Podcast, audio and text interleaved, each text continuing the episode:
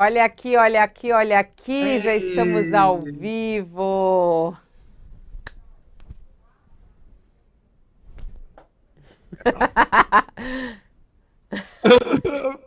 Ele me bateu, estou com medo. Chorão. Ai, Reinaldo Azevedo, boa tarde para você. Nosso último programa do ano. O último programa do ano, olha só. Chora. Vim até de branco em nome da paz. Saindo daqui, ele vai. Saindo daqui, ó, sabe aquele carro carregado que ele vai até assim, ó, vai pra praia. Isopor, toda é, aquela é, farofa. Eu vou, ainda vai demorar um pouquinho. Ah, não é hoje? Pensei que já ia hoje não, logo pra praia. Não, só vou dia 27. Hum. É. Ah, vai dia 20. Ah, o Natal passa aqui ainda. Aquela Natal grande... passa aqui. Aquela festa, aquela mesa família, linda. Depois ano novo, aí passar com a moçada.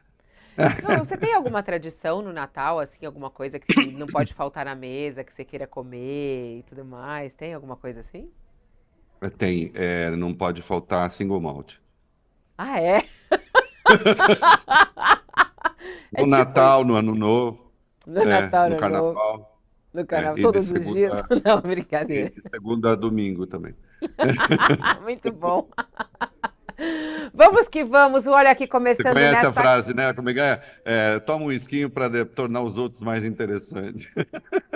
E é verdade, né? Quando você toma um esquinho numa festa, você fica todo mundo mais interessante. É verdade. É, vem de branco. É verdade. Give peace a chance. E eu preocupada aqui com as comidas. Tio Rei não. Tio Rei não tá preocupado. Ó, vamos que vamos, a nossa quase sexta-feira. Hoje é quinta-feira, dia 21 de dezembro de 2023. Estamos ao vivo, uma hora e três minutos. Sua audiência é muito bem-vinda, querida, maravilhosa. Então comente, coloque aí suas perguntas, como você mesmo já sabe. Tio Rei adora responder, então eu vou pegando aqui e a gente vai colocando isso nos assuntos. Qual é o nosso cardápio de hoje? Até o tio Rei já deu aí hum. as pistas do cenário do Congresso Brasileiro. É, a gente falou de. A gente vai falar de algo extremamente importante para o nosso país, depois de muitos e muitos anos, na verdade, décadas. Reforma tributária é aprovada, uma cena aí. O Lula até fez questão de nas redes sociais colocar da importância dessa foto, né? Ele com Arthur Lira, com Pacheco, com Haddad, uh, os três Sim. poderes ali presentes, é, para celebrar a aprovação da reforma tributária. Muitos acordos é, vai e volta e agora ela já está aprovada, né? E isso é muito importante. Mas no meio de tudo isso, muita confusão. E nessa confusão, tapa na cara, sim, um deputado do PT, o Washington Quaquá, que já foi alvo também de outros casos é, complicados, até mesmo do Partido dos Trabalhadores, resolveu agredir um outro deputado, Messias Donato, é, que depois chorou, foi para o plenário, começou a chorar, falou que estava se sentindo humilhado. E aí o Quaquá não foi para as redes para pedir desculpas, foi para chamar ele de bolsonarista, fascista e chorão. E aí tem informações vindas de bastidores e até de imagens de que ele, na verdade, fez essa agressão porque também teria sido, de certa maneira, agredido ao ter seu braço segurado. Mas isso justifica um tapa na cara? O que, que o PT pretende fazer? O que, que o Conselho de Ética pode fazer? Estão pedindo a cassação dele. A gente vai entender isso aí com o tio Rei, ver também a opinião dele. Na Argentina, o mega decreto com mais de 300 ações de Javier Milei. E a gente vai entender o que significa esse mega de decreto. É bom ou é ruim para a Argentina? O que esperar da Argentina com isso? A reação segue acontecendo. Né? Alberto Fernandes falou lá que é um absurdo é, tudo isso nas redes sociais. Nas ruas, os manifestantes falam que a pátria não está à venda, ele quer vender muita coisa, inclusive aerolíneas argentinas e empresa de petróleo também. É, e aí eles falam: olha, a pátria não está à venda. Vai dar resultado? Não vai dar resultado? Enfim, esses são alguns dos nossos assuntos de hoje, outros vão pintando por aqui e vocês também podem sugerir. Vamos começar falando de reforma tributária, Reinaldo Azevedo. Lula está certo lá. de comemorar, ele diz que é um passo fundamental para o nosso país. Você acha que essa reforma tributária vai mudar o Brasil de certa maneira, vai trazer coisas boas. O que, que o brasileiro pode esperar dessa reforma tributária que vai entrar em vigor daqui a alguns anos só, né? É, a reforma tributária é um processo que se fez, foi dar o primeiro passo para deslanchar né, um procedimento que, na verdade, vai ao longo de décadas. Né?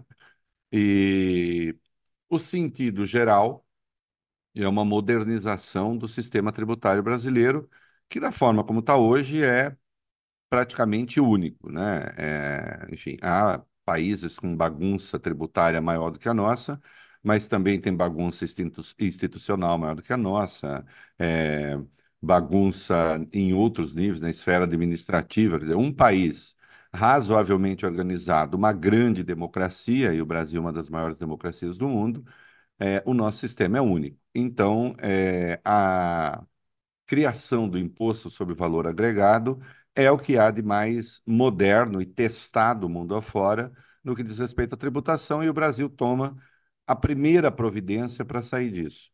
E, como se tem dito por aí, é verdade, é, esse debate está desde a década de 60, colocado, bom, precisamos fazer alguma coisa, de forma mais efetiva desde a promulgação da Constituição, em 1988. O que se dizia, então, é o seguinte: bom, agora foi a Constituição, nós é, resolvemos, digamos, ou, ou, modernizamos o quadro institucional. E agora precisa cuidar da questão tributária, e nunca aconteceu.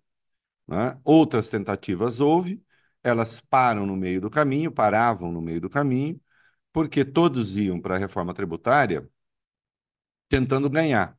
Né? É, então, a União queria ganhar, as unidades federativas queriam ganhar, né? É, os municípios queriam ganhar e não é, não é possível você fazer uma reforma tributária em que todo mundo vá para ter mais do que já tem. Não é? É, um, essa conta não fecha. E finalmente se conseguiu chegar a um padrão, ainda com muitos problemas, porque há heranças aí que precisam ser pensadas, administradas. É, dou um exemplo. Nós criamos, como país, né? se criou a, a Zona Franca de Manaus. A Zona Franca de Manaus em si é uma aberração tributária. Pensando, olha, vamos olhar o projeto, que é a Zona Franca, uma aberração tributária. Agora, ao mesmo tempo, é, está lá criada há décadas e a economia do país, a economia local, se adequou né, a essa facilidade, de sorte que você se você quiser acabar hoje com é, a, as imunidades da Zona Franca de Manaus, você destrói um pedaço da economia local.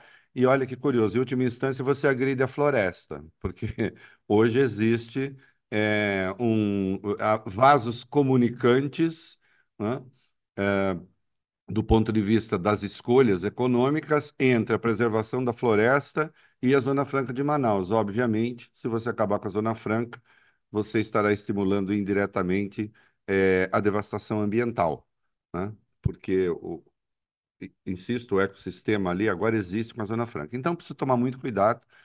É, esses cuidados foram, no geral, tomados. É claro que saiu, tem muita coisa ali que precisaria rever e não sei o quê, mas isso se vai fazendo ao longo do tempo. Agora, fundamental é, vai se criar o imposto sobre valor agregado e isso significa desoneração de consumo. Né? Então, para o consumidor será bom, será bom para o crescimento. O país espera por isso há muito tempo. Quando eu digo espera por isso, não existia uma demanda na rua, oh, precisamos da reforma tributária, ninguém saía fazendo passeata pela reforma tributária, porque não é um tema traduzível facilmente, mas a necessidade estava dada, né? E, e, e veja, se conseguiu isso no governo Lula. É um troço absolutamente formidável. É, nós voltamos um pouco àquilo que dissemos ontem. É, quem olhasse de fora diria, não vai dar. Eu confesso, olha, vamos lá, modéstias favas, eu erro pouco, mas aí eu até errei. Eu não achei que fosse conseguir. Eu não achei que fosse conseguir, não. Uh, achava, sim, importante, defendia, mas dizia, muito difícil. Muito difícil justamente porque um Congresso, insista-se, bastante hostil. Né? na média, esse é um Congresso ultraconservador, né? É, em relação a qualquer coisa que já tivemos. E além do conservadorismo, porque eu considero o conservadorismo parte do jogo democrático, né? Uh, o conservadorismo em si não é fascistoide. Agora, nós temos, sim, um grupo de fascistoides no Congresso Nacional, na Câmara, no Senado. E esse grupo se manifestou ontem, aliás, a gente fala daqui a pouco, né? é, numa quebra coletiva de decoro. E, não obstante, com essas dificuldades todas, o Lula conseguiu, o governo conseguiu, o Fernando Haddad conseguiu. Então, é uma vitória histórica. O Lula tem toda a razão de comemorar, é, de se fazer ali a foto é, marcando esse período. E isso não quer dizer, é importante que quem nos acompanha saiba disso, isso não quer dizer que não haverá dificuldades pela frente. Né? Isso não quer dizer se fez por, é, por PEC, né? Isso não quer dizer que você não possa eleger um governo completamente atrapalhado, desorientado no futuro, tomara que não aconteça, é, que tente descaracterizar essa reforma. O que se está dando é um passo para que governos seguintes sigam essa orientação. É? Agora, isso não significa que nós não possamos ter no caminho retrocessos. Tomara que não porque a reforma tributária é boa para o país. Há inconformismo, alguns estados que não se sentem contemplados o suficiente, vão tentar forçar. Enfim, é, é uma luta que a luta continua, companheira, né? Então tem que levar esse troço adiante. Agora, é sem dúvida um passo importantíssimo. Por isso, é, o mercado se animou, a bolsa bateu recorde, é, a Standard Poor's elevou a nota do Brasil, em razão da reforma tributária. Então aconteceram coisas aí é, que, de fato, né, não se esperava, até mesmo quem é, vê o governo com boa vontade, e é o meu caso, eu não escondo isso de ninguém, eu acho que é, o Lula é, contribuiu, a candidatura do Lula contribuiu para salvar a democracia, eu digo isso com todas as letras, né? porque tem esse negócio, ah, se eu falar isso, vão achar que eu sou lulista. Achem o que bem entendeu, não estou nem aí. Né? É, eu não sou lulista, não sou petista, mas também não quero provar isso para ninguém, porque eu não preciso provar nada para ninguém. Né? O fato é que o Lula salvou a democracia brasileira. É, só ele poderia ter ganhado essa eleição, isso é, fica evidente por uma diferença que acabou sendo muito pequena em razão das ilegalidades cometidas pelo Jair Bolsonaro para se tornar competitivo, né? e era a democracia que estava em risco. Era a democracia que estava em risco. Esse governo seria bem sucedido só se tivesse salvado a democracia, já seria a grande obra. Por salvar a democracia, já seria a grande obra. É preciso que fique claro né? que havia um grupo organizado para destruir a democracia brasileira, para causar um grande trauma. Se o golpe ia se sustentar ou não, não sei, provavelmente não se sustentasse, mas não dá para contar a história que não houve. Dá para contar aquela que houve. E naquela que houve, era um presidente golpista que contaminou as Forças Armadas e que estava disposto a virar a mesa, mobilizando hordas nas ruas que é, é, isso tudo resultou no 8 de janeiro. Então, se esse governo tivesse salvado a democracia, já seria uma grande obra, já merecia estátua em praça pública. Agora, não só salvou a democracia, como em um ano aprovou a reforma tributária, conseguiu aprovar a reforma tributária, conseguiu aprovar o arcabouço fiscal, conseguiu aprovar medidas para recuperar receita importantes também, né? e conseguiu é, enfim, colocar o Brasil, recolocar o Brasil no mapa é, internacional nas questões que dizem respeito aí à, à, à esfera global, né? e ainda com é, a elevação da nota de risco na, na agência de classificação de risco. Ah, mas essa agência apenas colocou o Brasil é, onde as outras duas já o tinham colocado, a dois degraus da, da condição de, de é, é, grau de investimento. É uma análise tola, é uma análise burra, é uma análise de quem está olhando o governo com o fígado, né? por questão ideológica. Porque, inclusive, os critérios das agências não são os mesmos. E haver diferença de nota entre as agências é muito comum. Né? O fato é que quando uma agência como a SP coloca o Brasil mais perto do grau de investimento, né, é, significa que esse país está mudando né, para o bem, está na rota correta. Né? É... Ah, mas a questão fiscal ainda preocupa. A questão fiscal preocupa, mas a questão fiscal é uma das questões. Ela não é a questão que é outra, outra, outra tara aqui de algumas áreas da análise no Brasil. Né? Uma análise vesga, interessada. Né? A questão fiscal é apenas uma das questões, há outras. Há a questão do crescimento. É... De resto, o Brasil já deveria ser grau de investimento. Ou então alguém me prova, inclusive esses analistas que andam por aí e por aqui, né? é, que na verdade ficam fazendo apostas de curto prazo, né? É, me prove que o Brasil é realmente um país arriscado para se investir, que o país que tem as reservas que o Brasil tem significa implica algum risco. Isso é uma piada. Né? O Brasil tem reservas até demais, porque carregar essas reservas também custa caro ao país. Depois vocês estudem isso. Né? Isso também custa dinheiro, carregar reservas tão grandes. E, no entanto, está carregando, o Brasil vai ter um superávit de quase 100 bilhões de dólares esse ano na balança comercial. O que, que há? Hã? Então, é, as coisas estão caminhando. Houve uma redução do desemprego, houve um aumento do emprego, ainda uma informalidade excessiva, é verdade? Tudo isso tem de ser trabalhado no ambiente da democracia.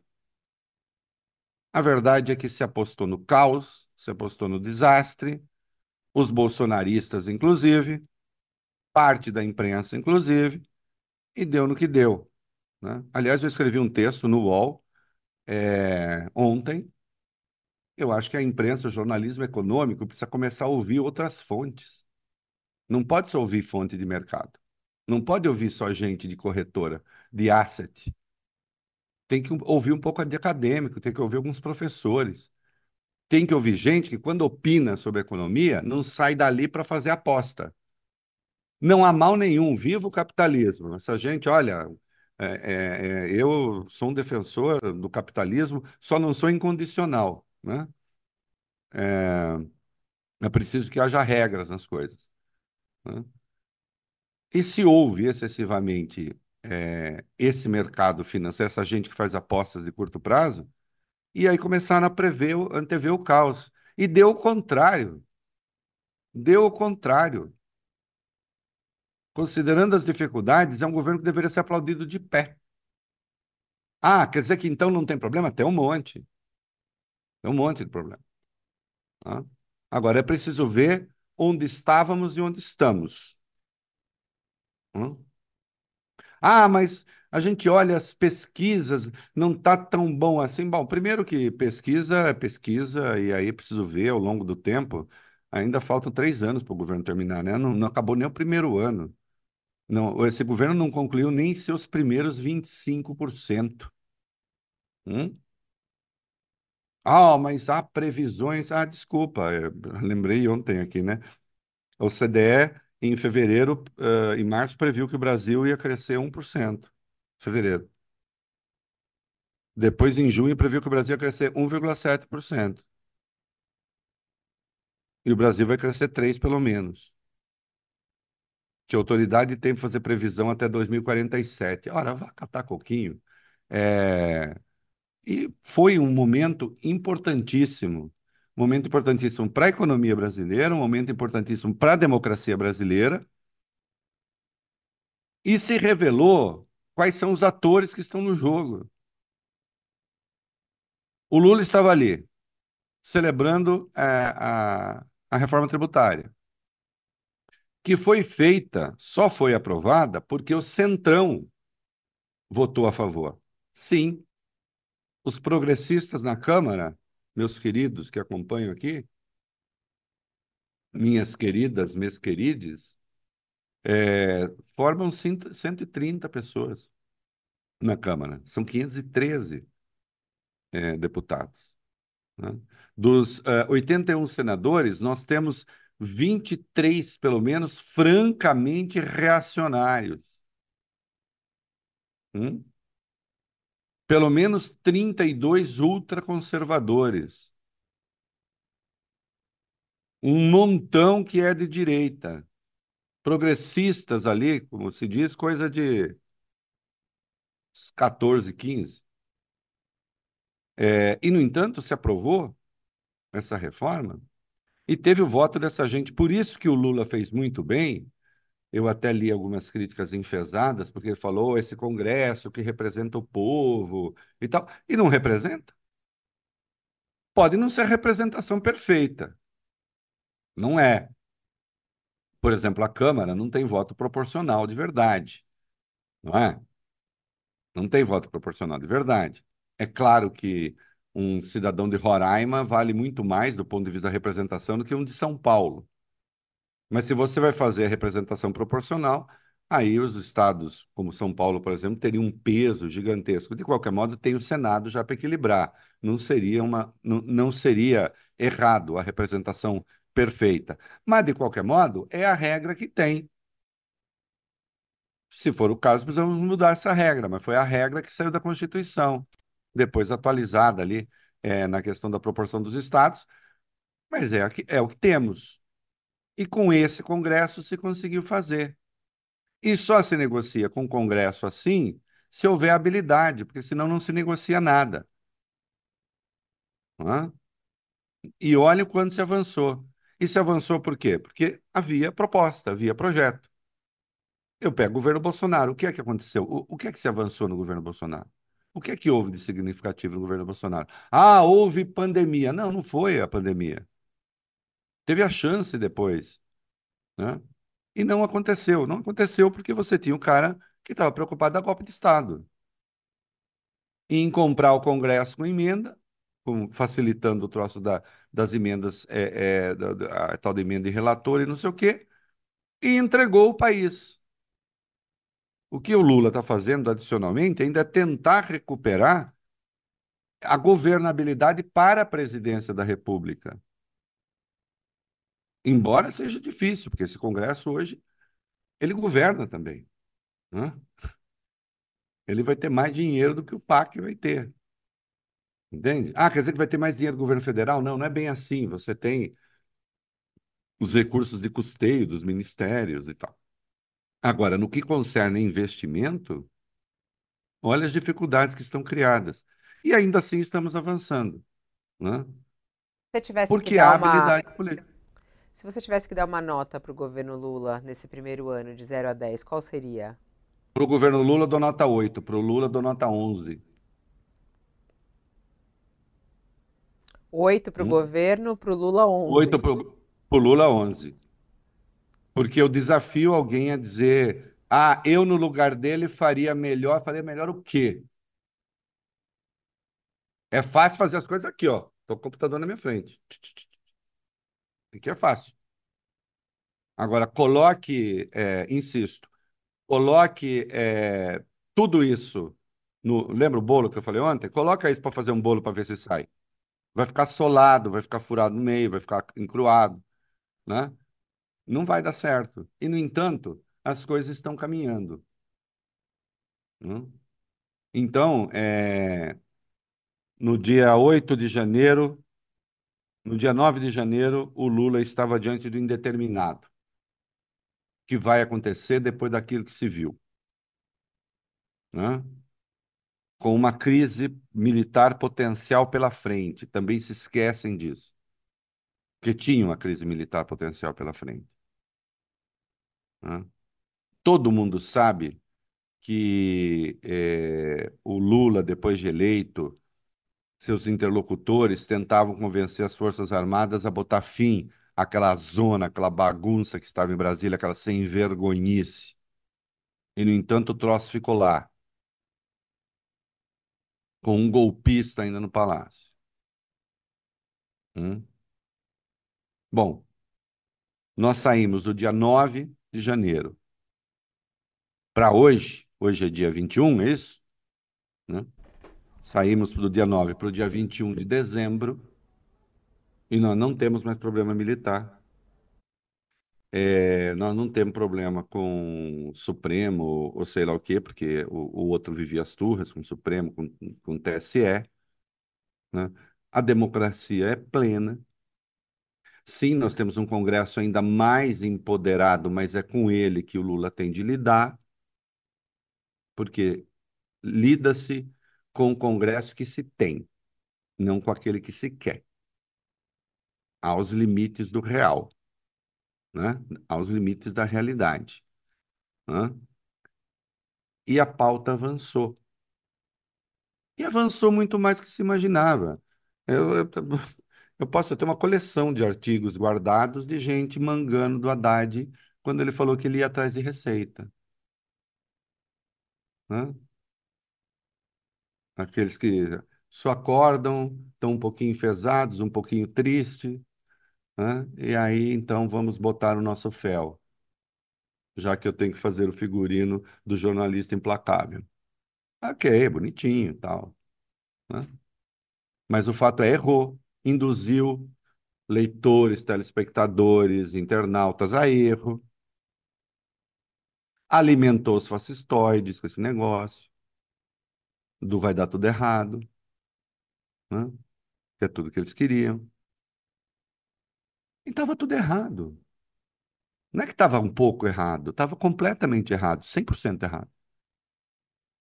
Hum? Por quê? Porque lê o mundo com a ideologia, não lê o mundo com os fatos.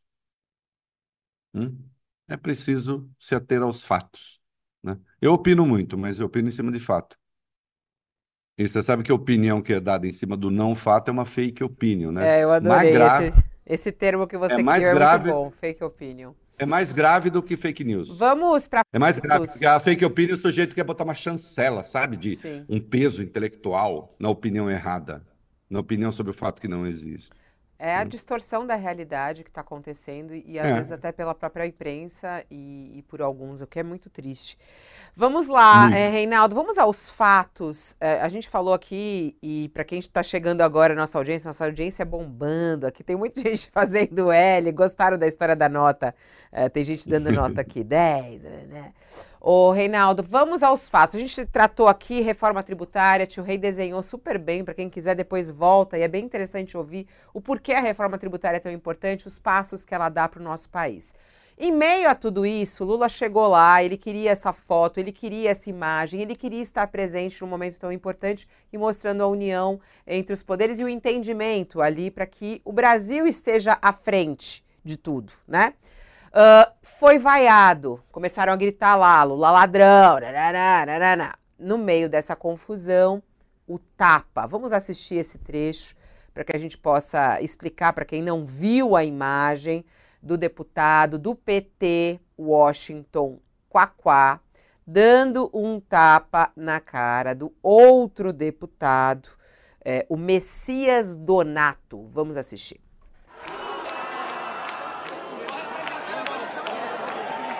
Genocida podia não representar na É, é,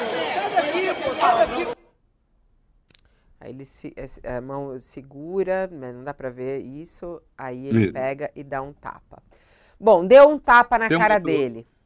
Deu um tapa. Tem um outro ângulo que eu vi, ele realmente toca no braço, tenta segurar o braço, afastar e tal, e aí ele leva o tapa e na cara. E aí ele leva o tapa.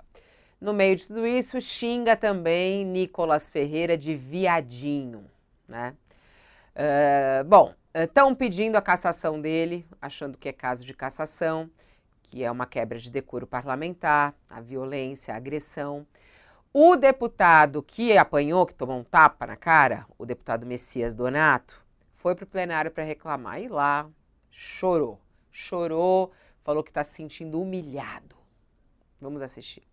Estou fazendo os procedimentos cabíveis, jurídicos, quando me deparo com uma reportagem dizendo o seguinte: em uma reportagem que ele falou, senhor presidente.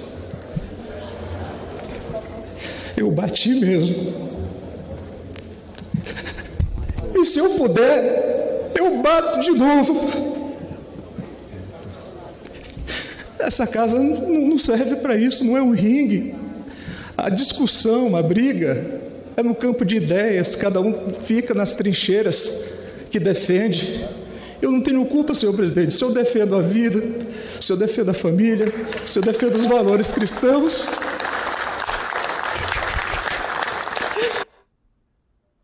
Ai, Reinaldo, não, você assiste esse vídeo, é muito. Ai, como é que é? Eu adoro a pausa, o silêncio. Como é que é? Silêncio eloquente. É, é isso. Aí depois é, desse vídeo, aí o Quaquá, ele não, não foi para as redes para pedir desculpas, não. Ele foi para as redes para falar, olha lá, aí colocou o vídeo, humilhado, deputado que levou o tapa no rosto, chora na tribuna do plenário. Aí ele fala, bolsonarista e fascista e chorão. Adora xingar e agredir os outros, mas não aguenta uma porrada. É, essa, essa segunda parte, né, do Quaquá. Alô? Estamos ouvindo. no ar ou caiu? Não, você tá, você tá, você tá é, pausado, mas numa imagem muito Opa. interessante, com uma mão assim. Ah, voltou, voltou. Voltou, voltou. voltou. mas fala, você, você quer começar do começo ou quer falar pela última parte? Vamos lá. Vamos lá. É... Depois do livro, teve um livro que fez um sucesso, uma coisa pavorosa. É, porque eu fui ver, eu falei, é? Quando Nietzsche chorou, não é isso? Quando Nietzsche é, chorou. É, acho que é Joseph Breuer, algo assim. Eu, eu comecei a ver, eu falei, ah, não dá, né? Tem coisa ali que, né? Então agora nós temos quando Messias Donato, né? Quando Messias Donato chorou. Ah! Eu estou aqui, defensor da família, dos bons costumes, da vida. Estou sendo ameaçado. Tenha vergonha na cara, o Messias Donato. Se liga. Tenha um pouco de hombridade. Hombri... Eita. O que está acontecendo Ei, aí? Tô te ouvindo. Não, não, tô te ouvindo. Ah, Tenha é vergonha na cara. Volta essa Tenha vergonha na boa. cara, tenha hombridade, tenha decência. É. A hora de chamar o Lula, fazer o corinho de Lula ladrão, seu lugar é na prisão, quebrando o decoro também. Aí não deu vontade de chorar no bebê, não, né? Hein? Aí o bebê se esqueceu de, da ternura. Resolveu ser terno apenas depois que tomou um bofete. De resto, é, querido, é o seguinte: você, como ator, é tão bom como deputado. Também é ruim. E não, o não está certo, não tem que meter a mão na cara de ninguém. E eu quero deixar falar, aqueles que nos acompanham, ainda que a gente sinta uma tentação enorme de, de, de uma certa satisfação vicária em lugar do outro, é, diante disso, não é para dar tapa na cara de ninguém. Ponto. Ah, segurou na minha mão. Mesmo assim, não é. E eu noto, antes que avance, que eu, eu dei uma esculhambada no Coaquá em agosto, que o Coaquá, em agosto, ele votou contra a continuidade do processo no Conselho de Ética. Ele votou uh, pela extensão do processo, a não abertura do processo, na verdade, na Comissão de Ética da Câmara, da Carla Zambelli, que havia mandado um colega dela tomar caracu, no, assim, durante a sessão. Carla Zambelli, aquela que gosta de correr atrás, de revólver atrás das pessoas. Não é? E do Nicolas Ferreira, que agora ele chama de viadinho, que o Nicolas botou a peruca e foi lá é, é, é, praticar a transfobia. Dizendo, ah, agora eu quero que chame de Nicole, que aliás eu passei a chamar de Nicole depois disso, porque se ele pediu, ele quer ser chamado de Nicole, para mim tá bom. Agora ele chama Nicole de viadinho. Então, assim, ah, Nicolas, ah, não precisa. Aí ele disse: não, não vamos abrir processo, disse o Coquá, porque por uma questão pedagógica. Questão pedagógica? Bom, ele deixou de lado o pedagogo agora, né? O, o evidenciando o erro que ele cometeu, porque deveria ter votado a favor da continuidade do processo nos dois casos. Porque ele partiu do princípio de que esses dois poderiam aprender alguma coisa, que será a aposta mais errada do mundo. Entende? É preciso que se tenha claro que bolsonarista é do tipo que não aprende nada nem esquece nada. Será sempre isso. Para usar uma expressão do Talleyrand sobre os Bourbon, olha só, olha como enobreço bolsonarista, até comparo com família de nobres. Não aprende nada, não esquece nada. Atenção, eu acho que tem que abrir processo, se, ou melhor, se abrir processo no Conselho de Ética contra o Coaquá, tem que abrir processo no Conselho de Ética contra todos aqueles, os vídeos estão aí, que gritaram o corinho contra o Lula. Contra todos. Todos. E eu estou aqui com o Código de Ética na mão da Câmara. A velha história, não vim aqui para opinar com o cotovelo. Vim aqui para opinar com a lei. Eu estou com o código de ética aqui. Artigo 4 do Código de Ética. Inciso 1. Quebra o decoro quem abusa das prerrogativas. Quem abusa das prerrogativas parlamentares. As prerrogativas parlamentares estão no artigo 53 da Constituição. Um parlamentar não pode ser processado civil e criminalmente por opiniões, votos, etc. Agora, isso não significa, já é jurisprudência do Supremo, que eles possam cometer crimes. E ali se cometeu crime. Ali houve o abuso de prerrogativa. E aí eu vou para o artigo 55 da Constituição, inciso 2 perde o mandato o deputado ou senador que quebrar o decoro, parágrafo único, abusando das prerrogativas. Então, não tem essa, não tem essa. Né? E também abusa das prerrogativas, diz é, o, o, o, Código de Ética, quem perturba sessões, quem é, pratica ofensas físicas ou morais contra o outro.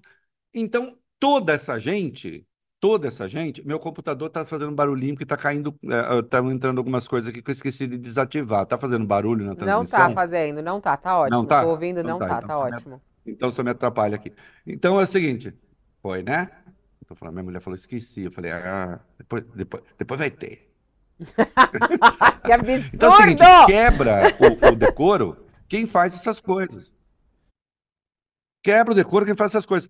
Todos ali quebrar o decoro. O Coacá quebrou o decoro? Quebrou. Agora, para levar o Coacá para o Conselho de Ética, tem que levar todos. Até porque, também é jurisprudência, um deputado, não um senador, não tem o direito de cometer crimes contra a honra. Os crimes contra a honra são imputáveis.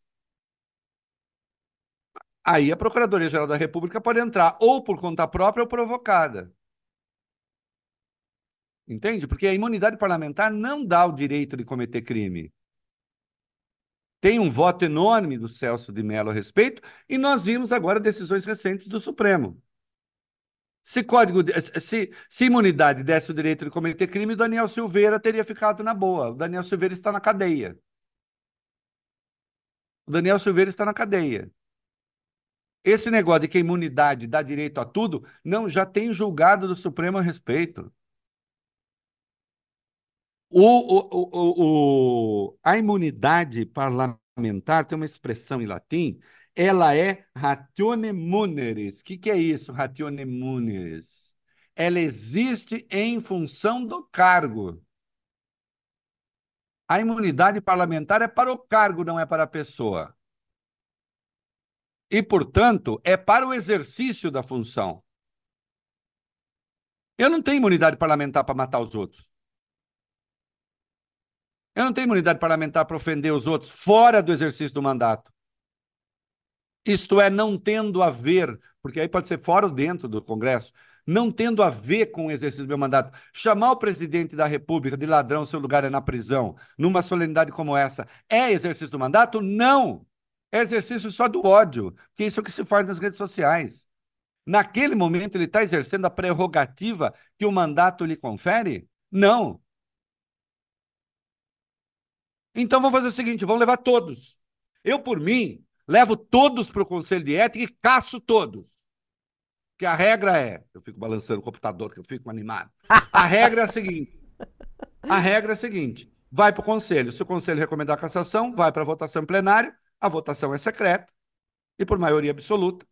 Né? Tem que ter, pelo menos no caso do deputado, 257 votos. Você caça o mandato. Por mim, caça o mandato todo mundo. Do Coaquá, inclusive. Mas dele só? Não.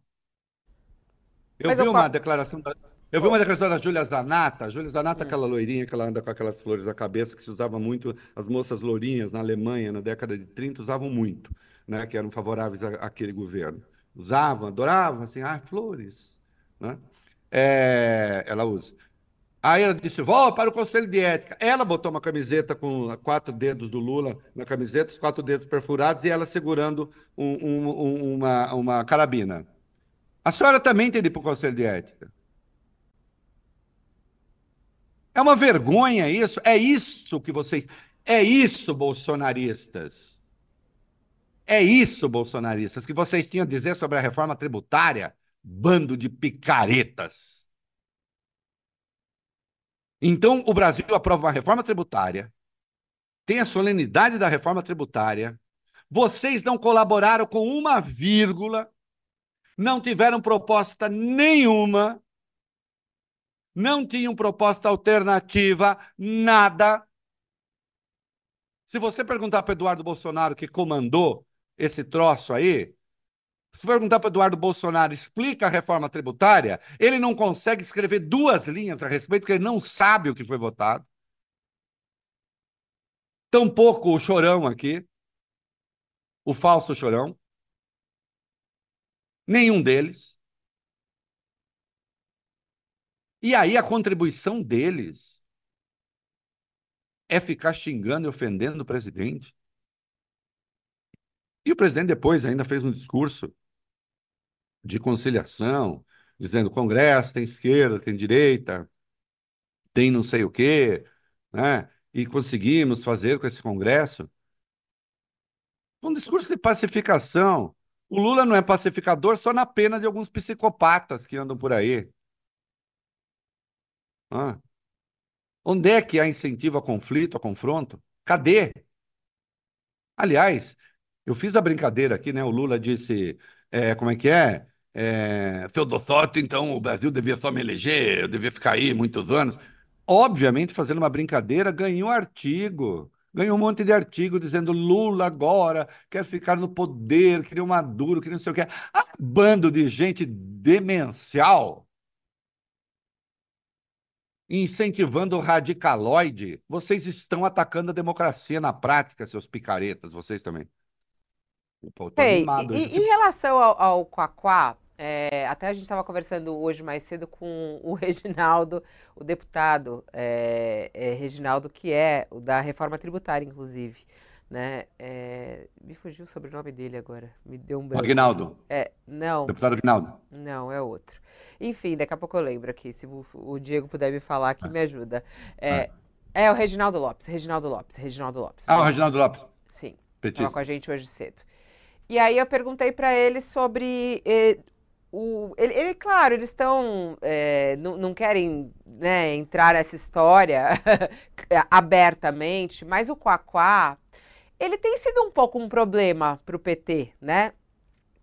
É, será que isso não atrapalha ainda mais, que nem tudo isso que você estava falando até agora? É, essa atitude deles, isso ser notícia, né? É, ter assim, uma notícia em destaque que as pessoas estão procurando, porque isso foge até do, das escolhas da imprensa e vai pelas redes.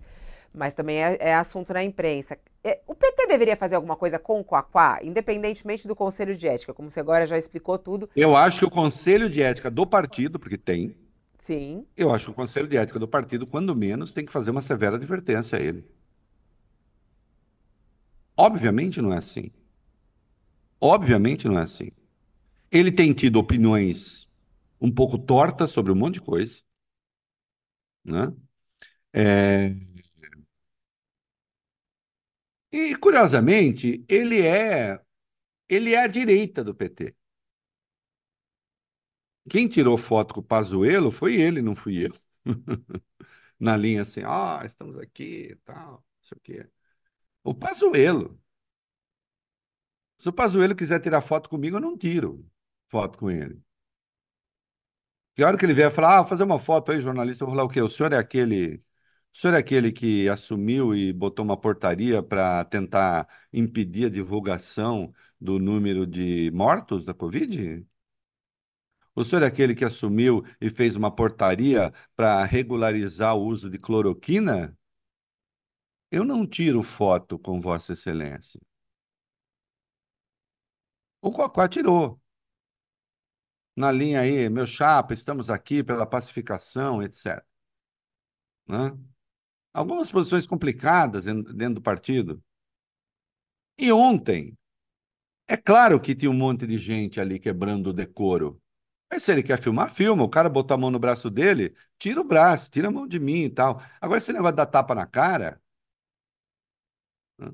Da tapa na cara, ele fez o quê? Ele criou um polo noticioso para concorrer com o próprio evento do dia. E o evento do dia era a aprovação, é a aprovação da reforma tributária. Tudo bem, a imprensa deu o devido destaque a isso, deu destaque também a, a, a, ao evento, não tem como, você vai fazer o quê?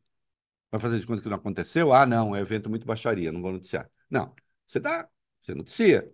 Agora, nas redes sociais, é claro que, assim, é, é, você não vai esperar que nas redes sociais seja notícia a complexidade, já é difícil a complexidade da reforma tributária ganhar espaço nas redes.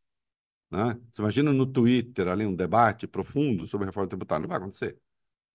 A hora que você cria um troço como esse, e a hora que os agressores, porque atenção, os agressores originais são os bolsonaristas. São eles os agressores originais. Os ofensores são eles. Aí o Coaquá vai e dá a chance de o sujeito ir lá posar de vítima. Ficou um pouco ridículo porque ele é muito canastra, muito canastrão. Né? Mas alguém que fosse um pouquinho mais é, ali, é, que fosse melhor na arte da simulação, né? teria até se dado melhor do que o Messias. Né? Messias Donato. Então, assim, quando menos uma advertência ele tem que receber. Ele é vice-presidente do PT né? É, não há como endossar esse comportamento. Não há como endossar esse comportamento. Porque senão você parte do princípio de que, bom, qual é a forma de enfrentar essa gente? A forma de enfrentar essa gente é sair na porrada. E não, não é. Não, não é. Né? E ele mesmo disse: ah, a esquerda é muito passiva diante de uma direita muito agressiva, não sei o quê. Só que a partir de agora, é, e do jeito que são esses caras, o que, que é? Todo dia eles vão provocar para ver se eles tomam um tapa na cara? Para tentar caracterizar, então, é, o PT como agressivo, como bate nas pessoas. Não. Tem que deixar claro quem são, tem que deixar claro de que lado estão os fascistoides nessa peleja, né? Então é um, um erro brutal. Eu insisto, por mim, caça todo mundo. Caça todos aqueles que gritaram lá contra o Lula. As regras estão aqui. E caça o Cacuá também. A única coisa, o que eu me oponho aí é só ah, vamos punir o Coaquá. Os outros não. Né? Porque aí vai lá, ó, ó a, a, Soninha toda pura, né? Uma expressão do poeta Oli Salomão. A Soninha toda pura. Ai, porque eu defendo a família, porque eu defendo a vida, porque eu defendo. Não! Não, não, não, não. O senhor não estava ali defendendo a família e defendendo a vida. O senhor estava ali atacando, cometendo um crime de injúria contra o presidente da República. Porque não tendo porcaria nenhuma a dizer sobre a reforma tributária, Restou-lhe, que era o tema do dia, restou-lhe o caminho da ofensa, que é o que vocês fazem todos os dias. Vocês não têm proposta para nada. Vocês têm proposta apenas para fazer esse confronto político raso. Veja o caso da Lei de Diretrizes Orçamentárias, uma proposta, aliás, do glorioso Eduardo Bolsonaro, né? Que muita gente, aliás, até a esquerda, é que a esquerda às vezes cai em umas pilhas também, que eu vou te contar. É, precisa um pouco mais de esperteza. Conseguiu votar lá um troço na Lei de Diretrizes Orçamentárias, que evidentemente não cabe na Lei de Diretrizes Orçamentárias, não é para isso, mas votaram. É, como é que é? Não pode dar dinheiro para invasão de terra e não pode dar dinheiro para aborto ilegal. Fabíola Cidral. Fabíola Cidral, responde aqui pro velho tio Rei. Então, velhos. O tio Rei, hoje de branco, de VIP Tá chique, tá chique. É, então, responde para mim. Existe dinheiro hoje no orçamento para, para, para invasão de terra? Existe. Hoje, existe. Não. E para aborto ilegal? E para aborto ilegal, existe? Porque, atenção, não pode dar dinheiro para aborto ilegal. Mas onde que tem dinheiro para aborto ilegal? E onde que tem dinheiro para invasão de terra? Que diabo é isso? Já não pode? Já não tem?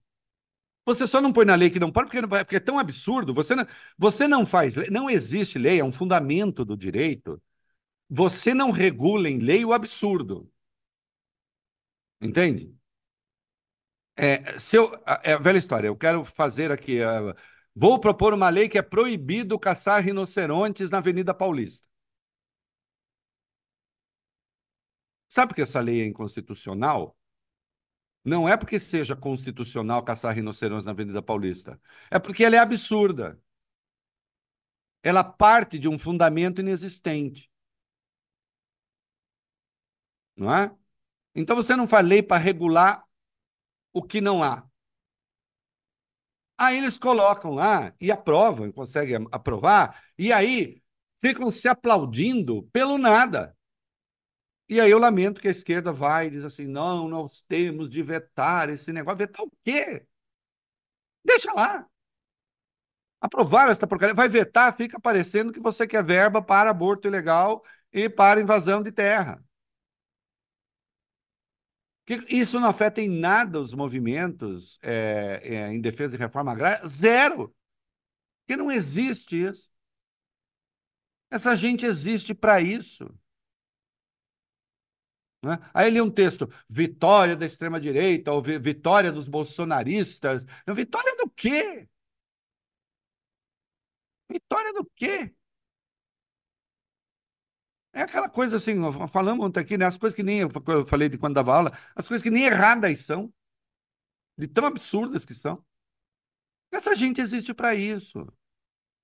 Tem propósito para nada. Aí vai o Quaquá, e resolve ser cacuá. Ele é um tanto midiático, assim, né? Uma pessoa um pouco incontida, digamos. Né? Por mim, caça todo mundo. Caça todo mundo.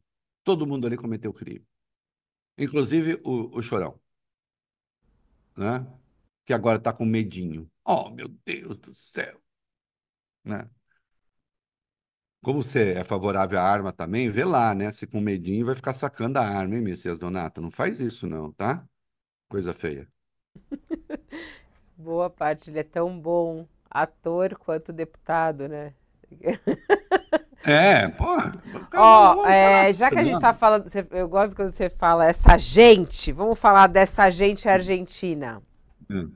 É, até virou manchete principal agora a história do Milley a gente estava acompanhando, tinha até combinado de a gente conversar sobre eh, o decreto, o mega decreto de urgência que ele anunciou ontem, com mais de 300 pontos, né, e uma, uma, uma reforma ali econômica, é, estrutural, enfim, um monte de coisa que ele anunciou nesse mega decreto.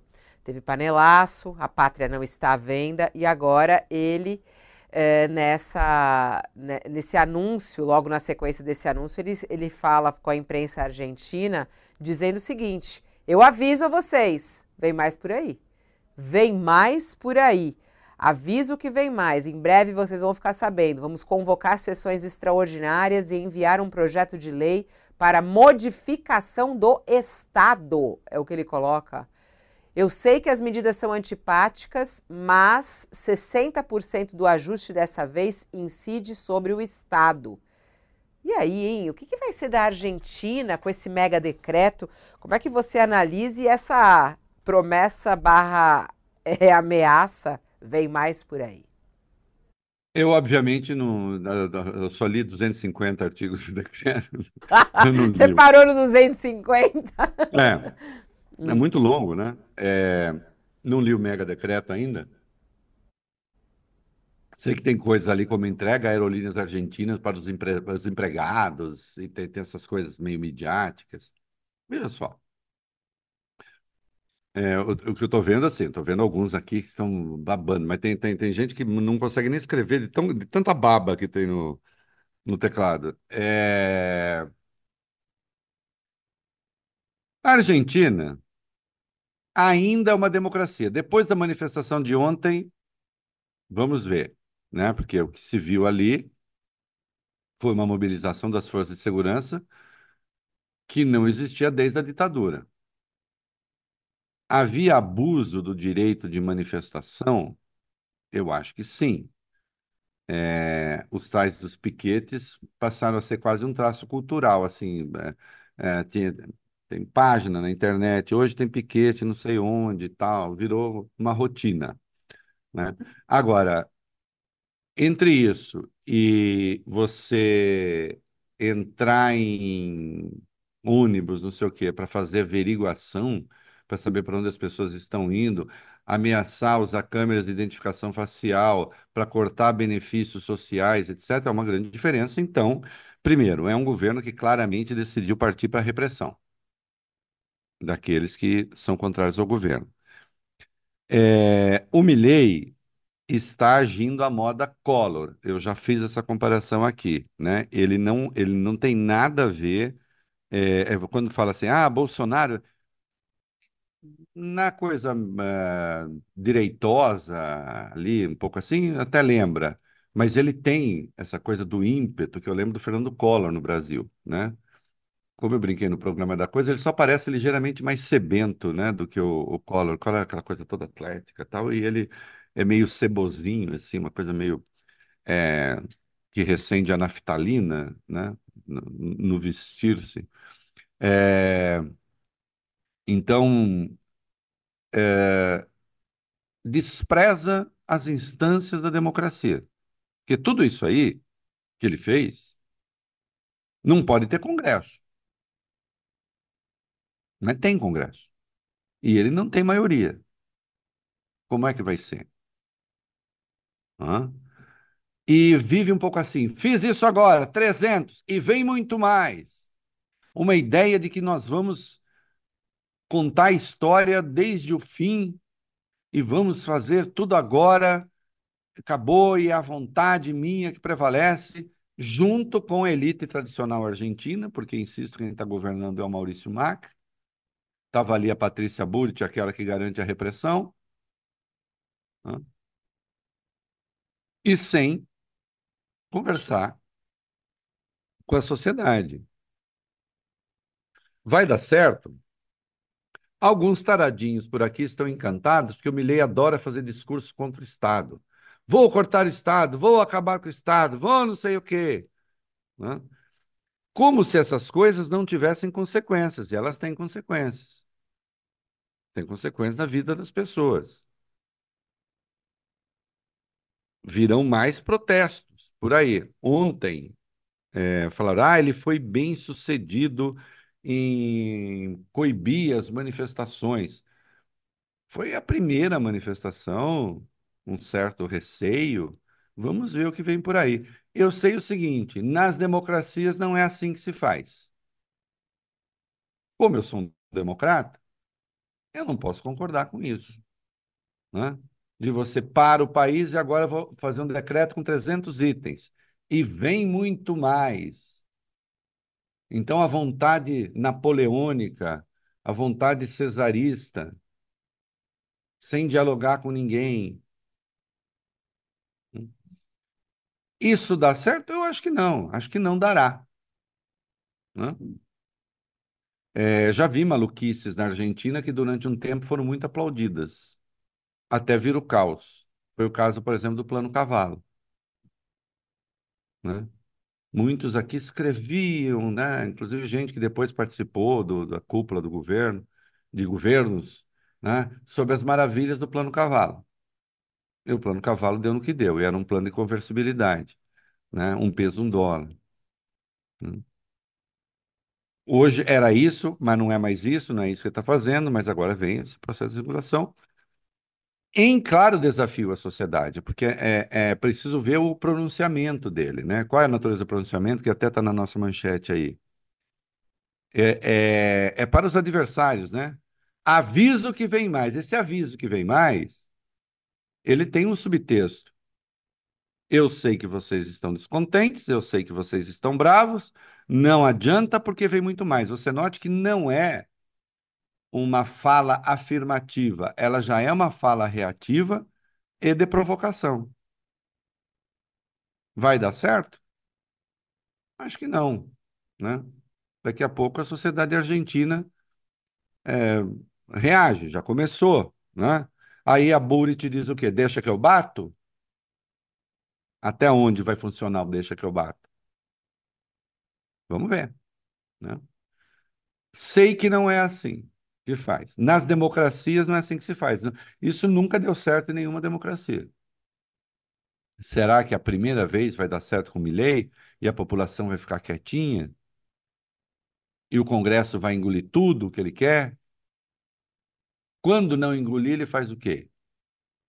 Chama as Forças Armadas? Vamos ver. Você pretende ir para a Argentina em breve, tio Rei? Não. Pois é, você... já faz algum tempo que eu não vou. É, adoro a Argentina, mas hum, acho que não. Tá, em breve, breve não, né? Melhor breve, esperar breve um pouco. não, né? Vou primeiro vou dar uma passadinha na praia ali antes. É, é, é. ali. Tá de férias a partir de agora, é isso, tio Rei? Vai parar tudo ou não? Vai parar só algumas eu... coisas? Não, eu a rádio já ontem, né? É, foi meu último dia. Anteontem. Anteontem. Na, é, anteontem, o último dia, na terça-feira. Hoje, aqui no UOL, a gente termina a parte em vídeo, vídeo. mas vou escrever por mais alguns dias. E eu parar, parar, parar de tudo, no, na, eu chamo ainda meu blog, né? mas meu blog, né? minha coluna no UOL. Mas, de qualquer modo, tem uma continuidade, né? Da minha coluna claro. no UOL, uma continuidade que vem do blog de 2006, né? Só tem um que é mais antigo que o meu, que é o do Noblar, né? É... Então, eu e Noblar, olha, Noblar, dois dinossauros da era dos blogs. então, é... E eu nunca paro de tudo, sempre alguma coisa eu escrevo, fico com vontade de escrever e tal.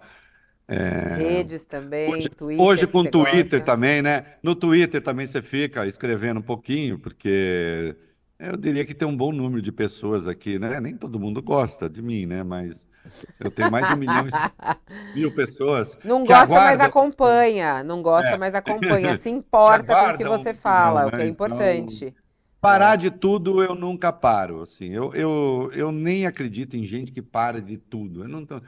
Entendeu? Não tem um lado meu. Tem uma coisa que eu falo muito, é, e fica isso aqui está parecendo coisa de gente que fala assim: qual é o seu pedido de emprego, né? Me fala qual é o seu problema. Ah, é que eu sou muito perfeccionista. Não, não é isso. Ah. Mas sou muito sincero. Eu sou muito sincero, perfeccionista, muito sabe? Adoro assim receber ordens boas e cumpri-las.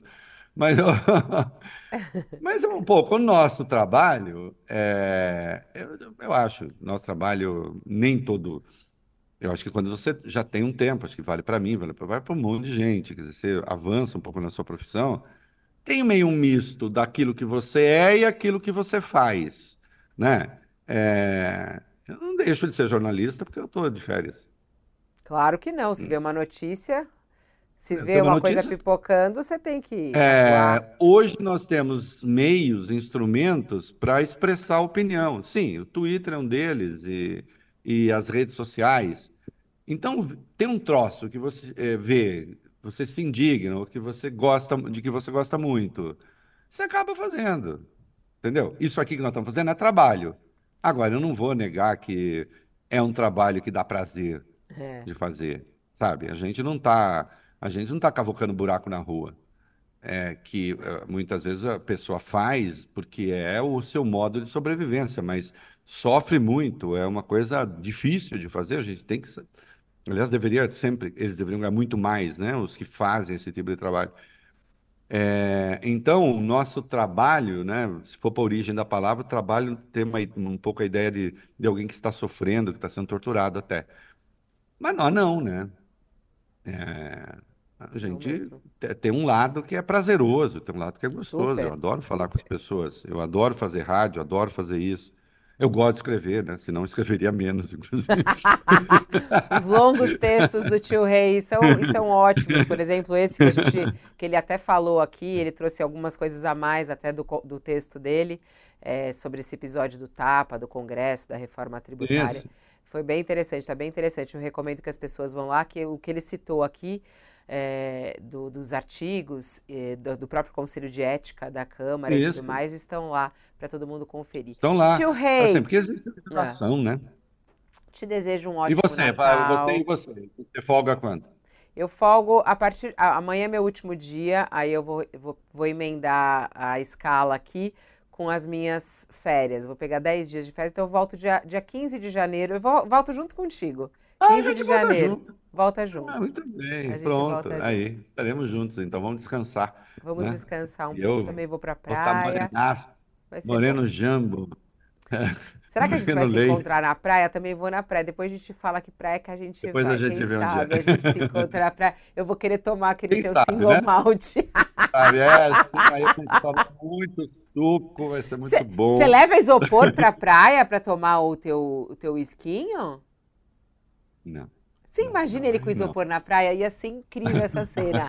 Tio Rei chega com um bonezinho de sol, aquele protetor. Não, aí, aí na praia, aí na praia, aí na praia eu vou de caipirinha mesmo, porque tem os, né, as barraquinhas. As barraquinhas que valem. Ah, não, aí o esquinho eu levo bem meu isoporzinho quando eu quero beber alguma coisa diferente. Opa, vamos que vamos com meu isoporzinho. Mas é uma ideia, é uma ideia. Bem bonitinho, preciso... chiquezinho. Aí, claro, faço parceria com a barraca, me fornece o gelo, é. a tônica, se eu quiser e tudo mais, a gente faz meu uma marido, parceria. Meu marido, com o meu brinco, né, a Lili, meu marido já apareceu aqui já fez assim. Pra que não vai levar? não, vou levar. não vou levar. Te apoio, Lili, tudo que você quiser. Você, você merece esse descanso. Ela que vai aproveitar esse descanso. Trabalha Bonitinha. Trabalha muito, muito. Ó, muito, um beijo para vocês. Feliz Natal. Beijo. Uma feliz Natal, feliz ano novo para o nosso público. Divirtam-se bastante. É, aproveitem bastante, sem tretar com ninguém. Não. Entendeu? Aparecer um fascistoide enchendo seu saco, sarta de banda, deixa pra lá. Não tem essa. É, nada. Fique em paz, né? um fim de semana bacana, estudando, enfim, é, descansando também, né? Isso é importante. Viver bem, viver em viver paz, bem. viver tranquilamente. Feliz né? É Natal, é ho, ho, e como é, que, é, como é que é aquele texto que virou clichê? E usem protetor solar. solar. Bebam água. Bebam água. Faça as coisas certas, por com favor. moderação. Aproveite moderação. com moderação. Eu odeio aproveite com moderação. Ai, que saco moderação. Não me manda é, ter moderação. Não, não, não Moderação. Quero. Assim, algumas coisas sim, que eventualmente fazem. Não, não responsabilidade. Coisas, você sabe seus limites. as coisas boas sem moderação. Isso. E algumas com responsabilidade. Responsabilidade, essa é a palavra. Beijo! Isso. Até! Feliz Natal! Beijo. Tchau! Até 2024! Tchau! tchau. Para todos! Tchau, tchau, tchau! Beijo! Bom, esse aqui é o Olha Aqui, o programa que a gente vai encerrando aqui em 2023, mas a gente volta em 2024, como você já percebeu. O tio Rei está super animado e a gente tem a honra de ter começado esse programa recentemente, já ter já uma repercussão imensa, uma audiência. Então, muito obrigada pela sua audiência aqui no Olha Aqui com o Reinaldo Azevedo. É sempre uma honra a gente ouvir as análises do Reinaldo Azevedo ao vivo aqui no UOL. Você que lê as colunas de Reinaldo Azevedo no UOL, agora também tem essa possibilidade de ouvir ele ao vivo nessa troca, três vezes por semana, às segundas, às quartas e às quintas-feiras, a uma hora da tarde. Vou ficando por aqui, volto amanhã. Amanhã a gente está num horário diferente do nosso All News, a partir do meio-dia. A gente tem a nossa edição do All News com Josias de Souza, Thales Faria, Madalene Laxco e, como você já sabe também, todos esses colunistas de peso que você acompanha aqui no All. Obrigada pela sua audiência e uma boa quinta-feira a você.